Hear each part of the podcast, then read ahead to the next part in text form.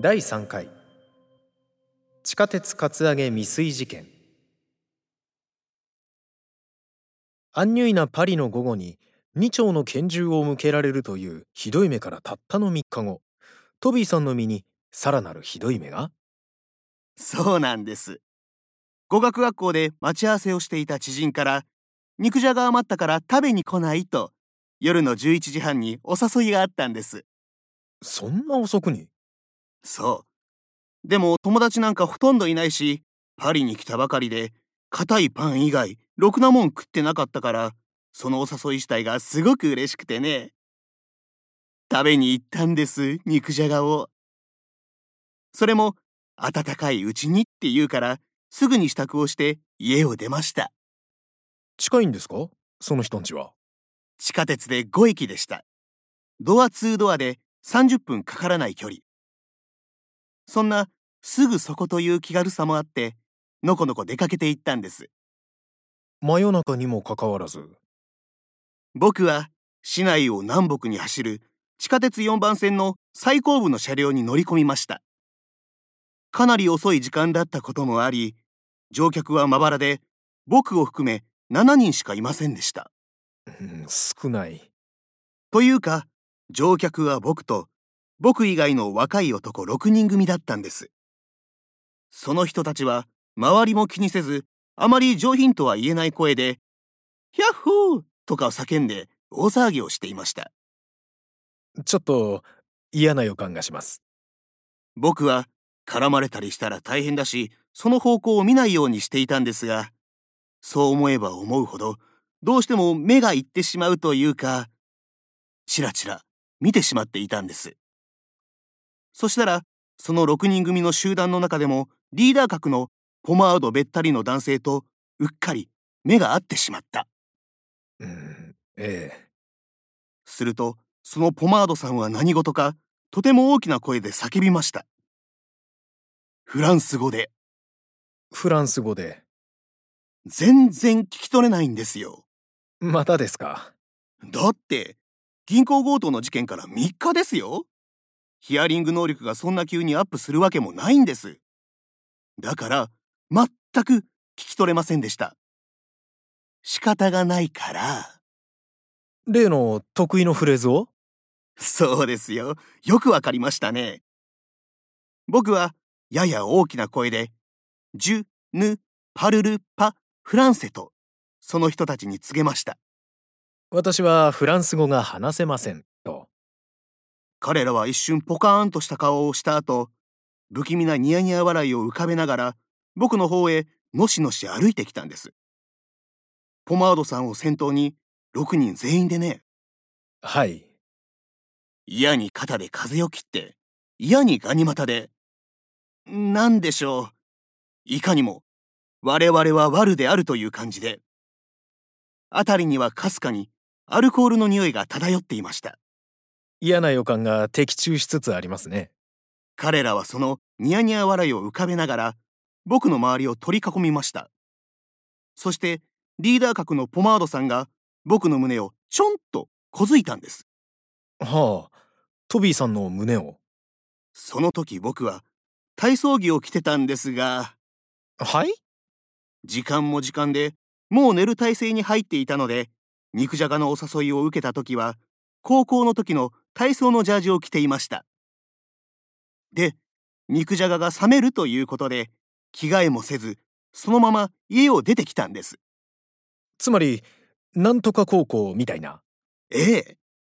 まさにそんなやつです。胸には僕の名字の石飛びという漢字が刺繍されていました。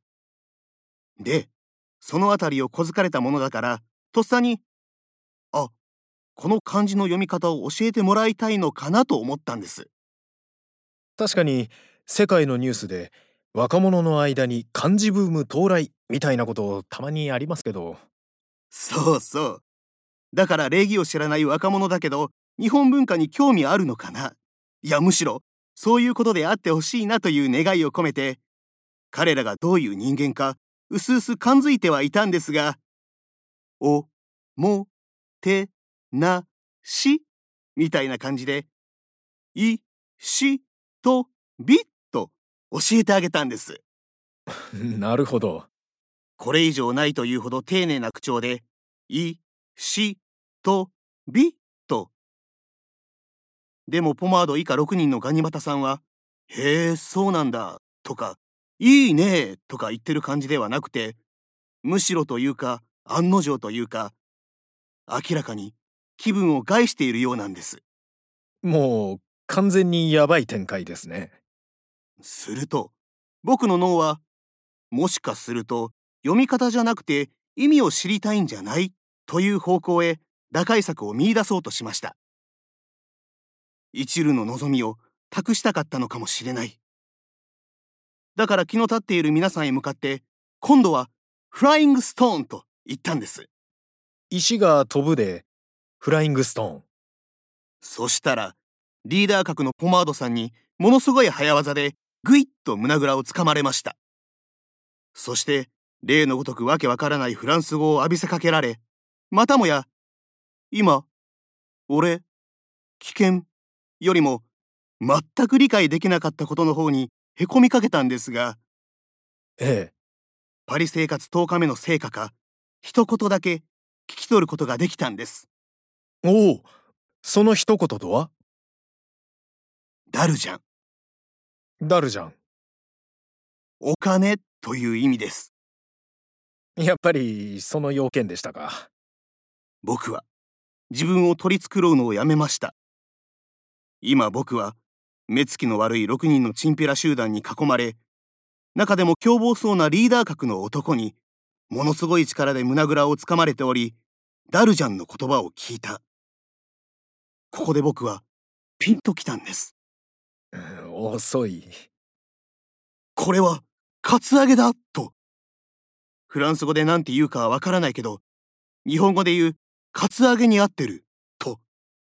助けもなく逃げ場もないという意味では銀行強盗の時と同じような状況ですね。恐ろしくなりました。6人のチンピラに囲まれて地下鉄車内で。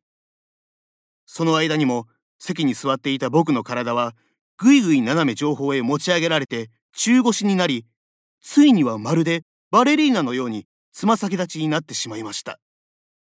胸ぐらをつかまれているから。でも僕はたった3日前に言ってることが分かっていないおかげで生き延びたという経験をしていたので、お金って単語が聞き取れたということをこいつらに悟られてはならないと思いました。そこでずっと flying stone と言い続ける陽動作戦に出たんです。 Flying stone、flying stone、flying stone。うん、うまくいくような気がしません。でも、時間を稼ぐことはできました。いつの間にか東京でいう新宿駅みたいなシャトレという中央駅のホームに地下鉄4番線の車両が滑り込んでいたんです。はは。その間にもきつく胸ぐらをつかまれ、ダルジャン、ダルジャン、有り金を出せと要求されている。僕はバカみたいにフライングストーンと言い続け、心の中では早く駅に着け、早く駅に着けと念じ続けました。そして、地下鉄4番線の車両が永遠のような時間をかけて停車しきった、その時、はい。目の前のリーダー格の顔面へ向けて、思い切り、ペッと唾を引っ掛けました。そして、相手がひるんでいる隙に手を振りほどき、手動扉を力任せにこじ開けて、地下鉄から飛び出し、全速力で逃げたんです。凶悪なチンピラリーダーの顔に唾を吐くって、そんなことよくできましたね。人間、死ぬかもしれないって思うと、割に何でもできるもんなんですね。そして、駅の自動改札をバッと飛び越えて、隣のレアールという駅まで、一度も後ろを振り返らずに走り抜けました。刑事ドラマみたい。背後から駅員さんやパトロール中の警備員が何か言っているのが聞こえましたが、それでも僕は一度も振り返りませんでした。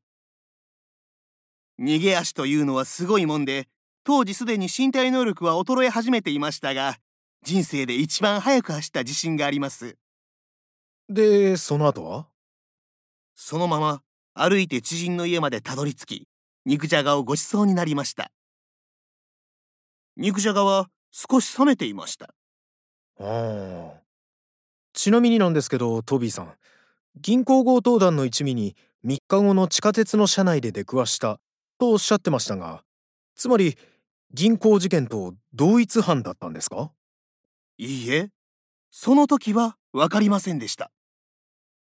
でもそれからだいぶ後になって、つまりこの地下鉄カツアゲ未遂事件から半年後、パリの郊外で銃撃戦に巻き込まれた時に、え？この夜の出来事から半年後、パリ郊外で銃撃戦に巻き込まれた時に、そのことが判明したんです。この話、まだ続くんですか？